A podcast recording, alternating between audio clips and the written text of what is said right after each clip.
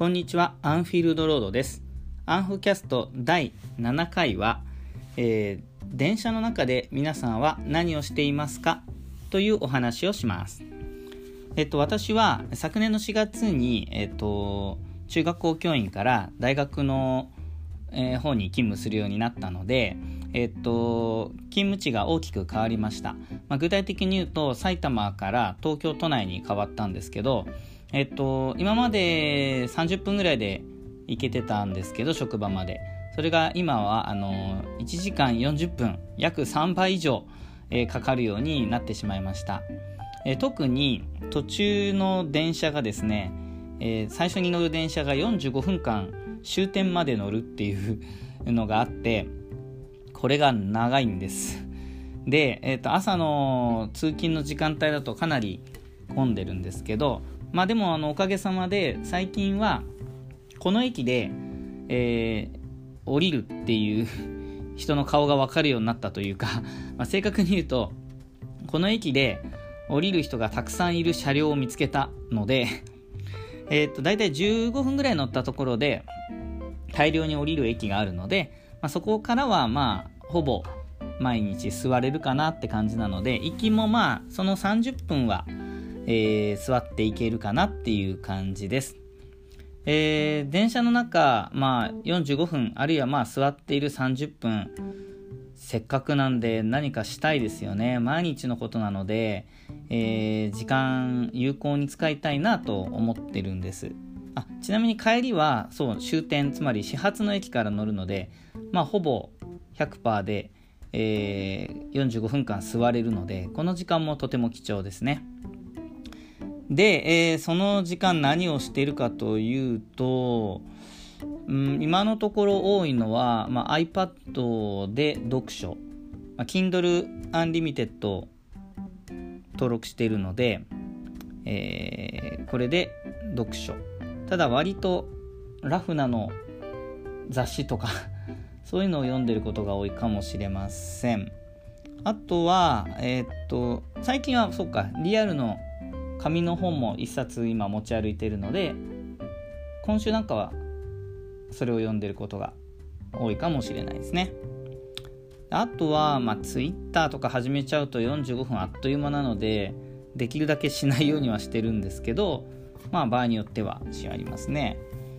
なんかもうちょっとうまく使いたいな時間をと思ってたんでどういうのがいいのかなって改めて考えてみようと思うんです。まあ朝であればなんですけどうんとこれは最近やり始めてるんですけど今日一日やることを書き出してみるみたいなことは、えー、しています。アウトライナーダイナリストっていうアウトライナー使ってるんですけどここに日ごとにこうリストを作ってて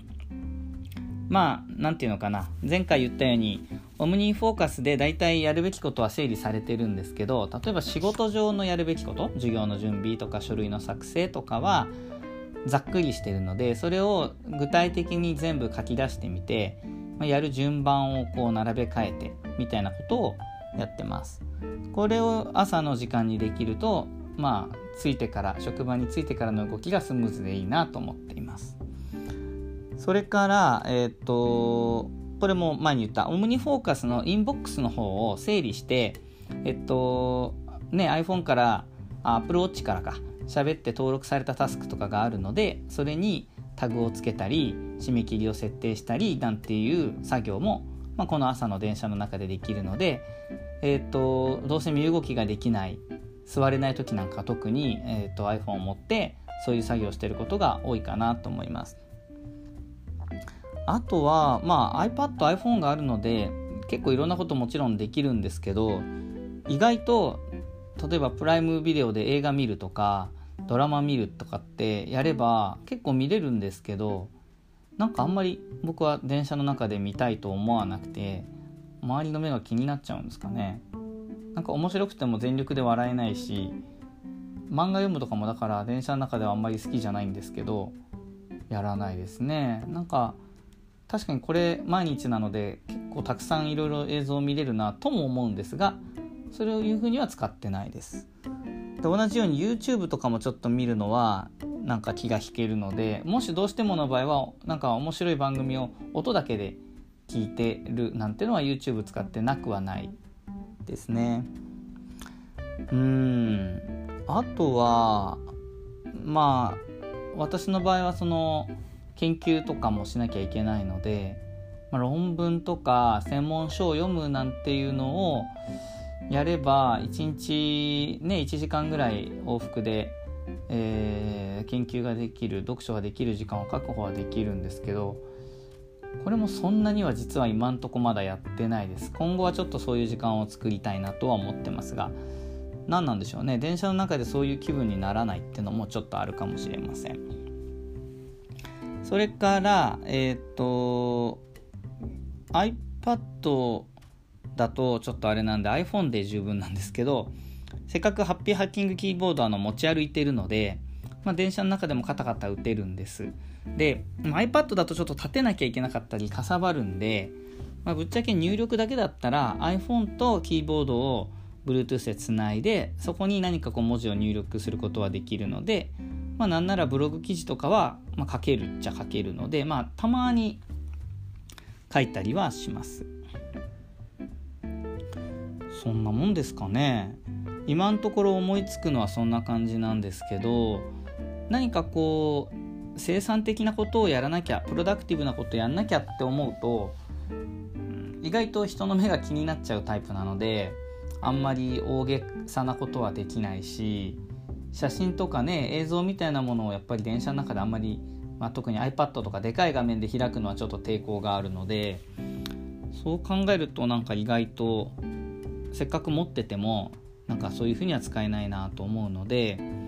やっぱり読書とか、えー、まあ僕の場合は研究のね本を読むみたいなのが一番いいのかなと今のところ思ってます。皆さんの中にももしかしたらねあの長い通勤時間を電車の中で過ごしてるって人もいると思うのでもしよかったらこんなことしてますよなんてのも教えてもらえたら嬉しいです。あのコメント欄ってこれあの多分、えー、あるかな？スラあアンカーはコメントはできないのかな、えー、コメントいただけたら嬉しいんですけどもし難しければ Twitter で、えー、私のアカウントにリプライをもらえたりしたら嬉しいです。えっ、とまあやっぱり本当はね職場は家から近いに越したことはないんです。だからまあできれば近い方がいいなと思って私も毎日え、っとその大学の校舎をですねキャンパスの校舎をちょっとでも埼玉の方に寄るようにちょっとは押してはいるんですけど全然近づいてる気配はないのでまあしばらくはあの、もうしばらく、えー、長い通勤時間をですね、まあ、少しでも有意義に使えるように工夫していきたいなと思っています。ということで今日は、えー、長い電車の通勤時間まあ私はこんなことをしています皆さんは何をしていますか？というお話をしました。